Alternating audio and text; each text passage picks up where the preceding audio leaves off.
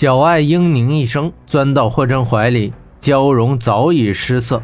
霍真失笑道：“哼，我已说过，你最好不要看他。”原来那三个袋中装的竟然是死尸，难怪那小舟来时沉重，去时轻盈。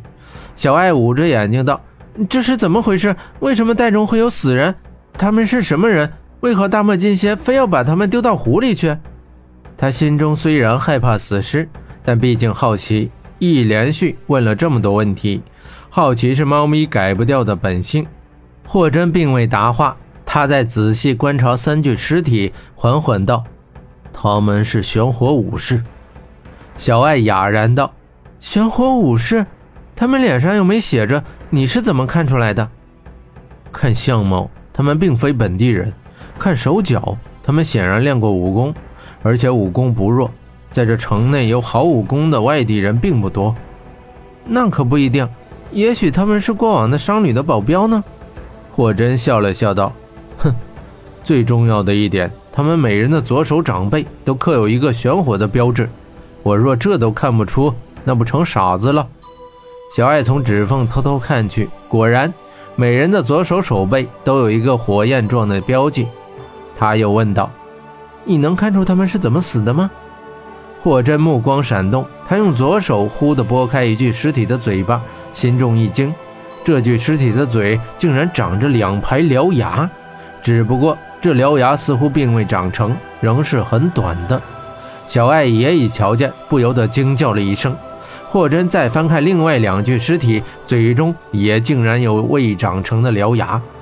霍真面色阴寒，冷冷道。他们是经受一种异变时死的，小爱道：“这会是一种什么样的异变？如果我没猜错的话，袭击军营的银狼便是他们异变而成。”他此话一出，小爱打了个哆嗦，心中更惊，但转念想想，又觉得他说的颇有道理。小爱可以化身为猫，为什么玄火武士不能化身为狼呢？小爱大着胆子仔细瞧瞧那三具死尸，可是他们三个都不是异形者呀，他们怎么会变成恶狼的？霍真沉凝道：“这正是问题所在，他们为什么会变成这样呢？我们还无法得知。但我想，他们恐怕是中了某种可怖的邪术，才会发生异变，而这种异变又十分痛苦，他们没能熬过去，便丢了性命。”小爱点头同意，他眼波一转，又道：“大漠金蝎带人处理尸体，把他们投入湖中，自然是不想让人知道，对吧？”“对。”“可是他们有玄火呀，为什么不用玄火烧呢？这样子，大费周折丢到湖里，岂不更加麻烦？”“也许因为某种原因，玄火并不能处理尸体。况且，如今玄火教被火鸟骑士严严监控。”焚烧尸体的话，很容易走漏风声，所以才选择丢到湖里。这方法虽然笨，但却不易被发现。若非你我在此，他人根本无法找到这些尸体。小爱点点头，想想这真是一件可怕的事。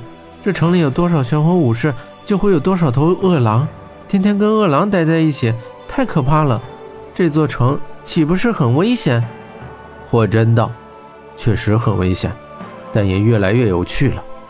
如今阴谋已经初露端倪，狼的秘密揭晓更进一步，这让他不由得有些兴奋。一场恶战恐怕也将来临。霍真道：“从现在看来，玄火武士的异化之路并非一帆风顺，这变化非常危险，稍有不慎便会丧命。这三人便是例子。”他沉吟半晌，继续道。玄火教一定还有些东西没准备好，否则他们早就开展行动了。你让打鱼的老头等咱们明天，是不是料定明天还会来丢尸体啊？霍真笑道：“哼，没错，我们的大小姐终于学会动脑子了。”小爱一撅嘴，娇嗔道：“哼，我可比你聪明多了，本小姐只是懒得动脑子而已。”第二页。果然又是大漠金蝎带着人来扔袋子，他好像专干脏活累活，也难怪他总是一脸不快的样子。这晚他们扔了四个袋子，霍真和小爱自然依旧在他们头顶盘旋。老渔夫划船载着他们到岸边，霍真递给他四枚金币，老渔夫是千恩万谢的走了。霍真打开袋子，果然又是四具死尸。小爱道：“昨天三个，今天四个，明天就是风筝节，我可不想再看到死人了。”这四个与那三个不同，都是死尸，有什么不同？他们不是玄火武士。